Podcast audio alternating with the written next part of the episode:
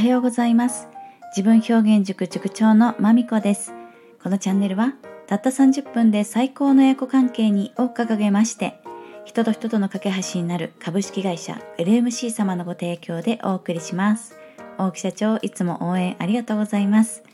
私のこのアドリブトークは1.2倍速か1.5倍速ぐらいがちょうど良いとのことですので左下のボタンでポチッと設定してみてくださいね。おすすめします。はい。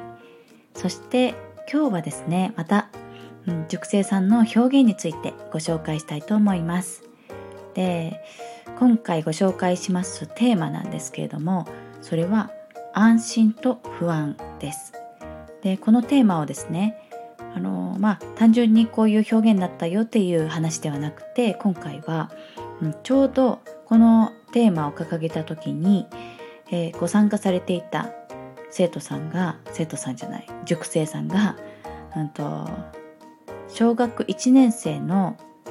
男の子と女の子っていう感じで同じ小学1年生のお二人が同時にね安心と不安というテーマに向き合ってくれたんですね。であの、これはね精査を言いたいわけじゃなくて、うん、子としてこのような違いがあったよそれを何というお互いに例えばじゃあ刺激し合ったのかだとか影響を受けたんだろうかみたいなねそんな感じでどうなるかなっていうふうに私はこうちょっとワクワクして様子を見ていたんですけどもね結果こうだったよってことをお伝えしたいと思います。はい、でまず彼女の方ね彼女の方は安心と不安これはねあのどちらもできれば書いてほしいっていうふうに伝えました今回に関しては。できればどちらも書いてほしいという言葉にどのように反応したかというと彼女はとてもねこうそう真面目にどちらも書こうっていうふうに チャレンジしてくれたんですね。で何でしょうこうそれをね安心も不安も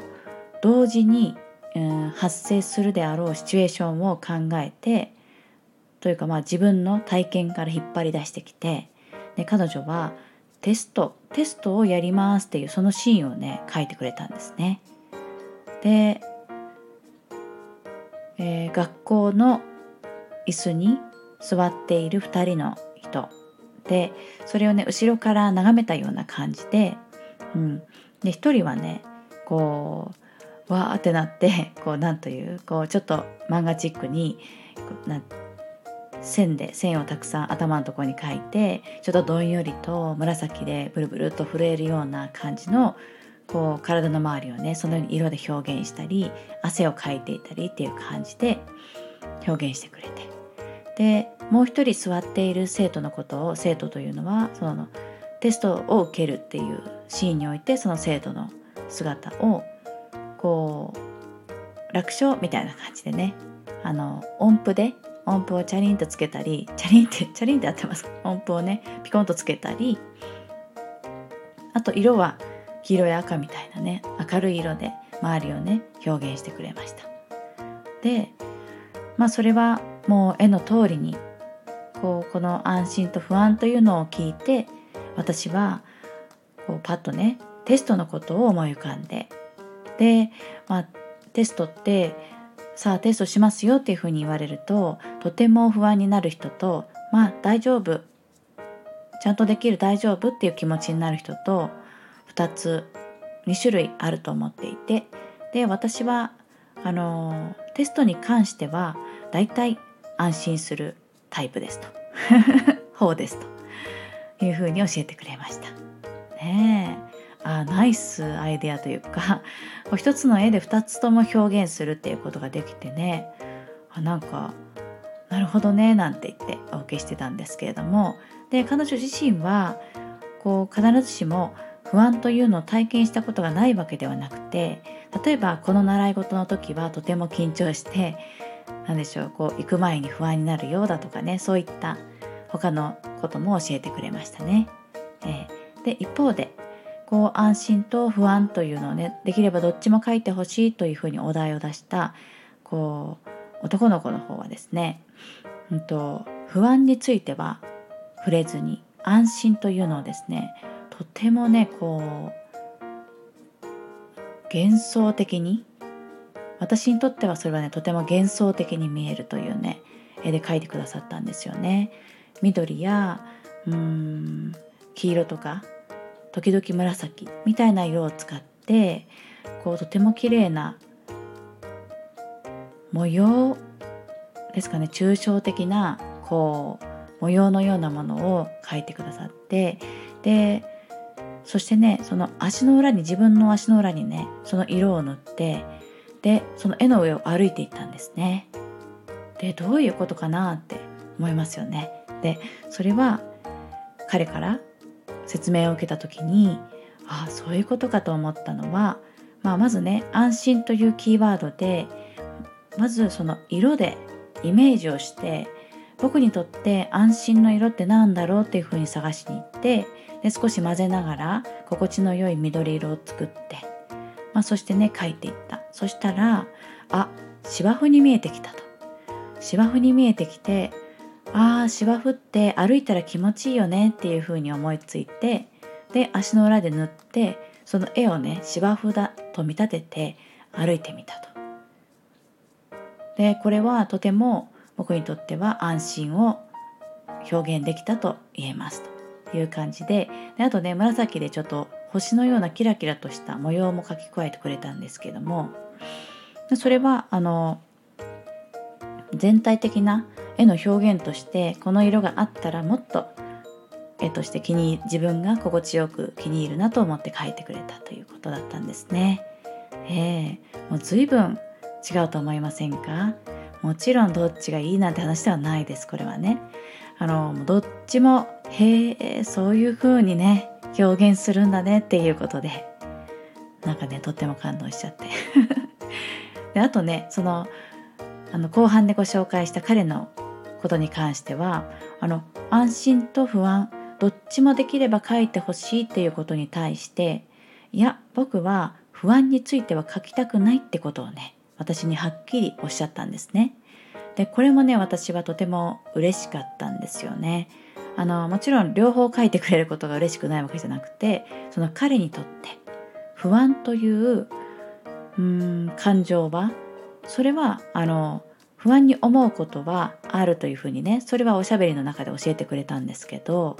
でもそれをどうしても絵にはしたくないと。なぜならば気分が悪くなるからだっていうことをおっしゃってでああそれはなるほどと。気分が悪くなるからそれにそれはちょっと今嫌だと。この場に来てそんな表現をして絵に残すのはもうとても心地が悪いことだというふうに明確にあるならその気持ちを大事にしてねという話ででそういうふうに大事にしてくれた結果なんだねってことが分かってそのようにねご自身の心の深いもしっかり私に教えてくれたってことはとてもねあの私は喜ばしいなと思いました。えー、で実はねこれあの安心とか不安だとかちょっとねネガティブな要素も入れてチャレンジしていただきましょうかなんていうこともあの事前にはねあの保護者の方とご相談しながらこうテーマ設定もしたりしてるんですけれどもはい。でもあのまあ、そんな感じでねもう随分とそのその子のその子によってこんな表現とかねなぜそのようにしたかっていうのはね 変わってくるわけですね。で同時にまあ横横というか縦にね並んで描いてくださったんですけれどもお互いの絵をね見なくはないはずなんですね。なんですけども、まあ、一切そこに影響を受けずに自分に集中して書いてくれたってことも私は一つねあこうやってくれてんなと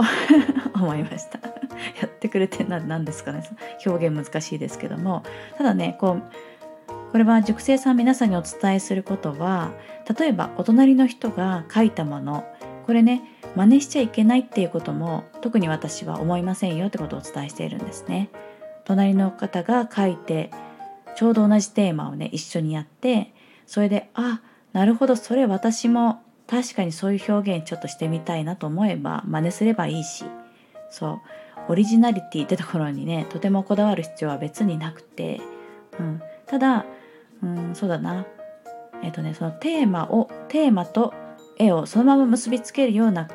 誰かの作品を見てそのまま真似るということはあなたの本当に表現ですかってことは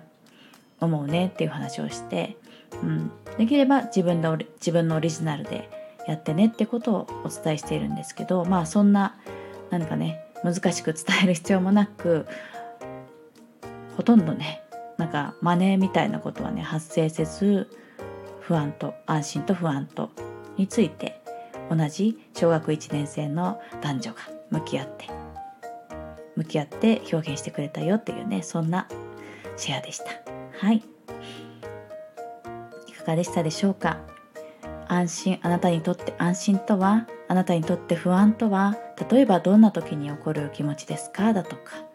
まあそれって例えばね色にすると何色の感じ？とかね。そんな風にこう会話をしてくださるとちょっと面白いかな？なんて思います。はい。ではでは今日はこの辺で。またねご感想だとかもぜひお寄せください。いつも本当にありがたく読んでおります。ありがとうございます。ではまた。お耳にかかるまでお元気でお過ごしくださいねありがとうございました。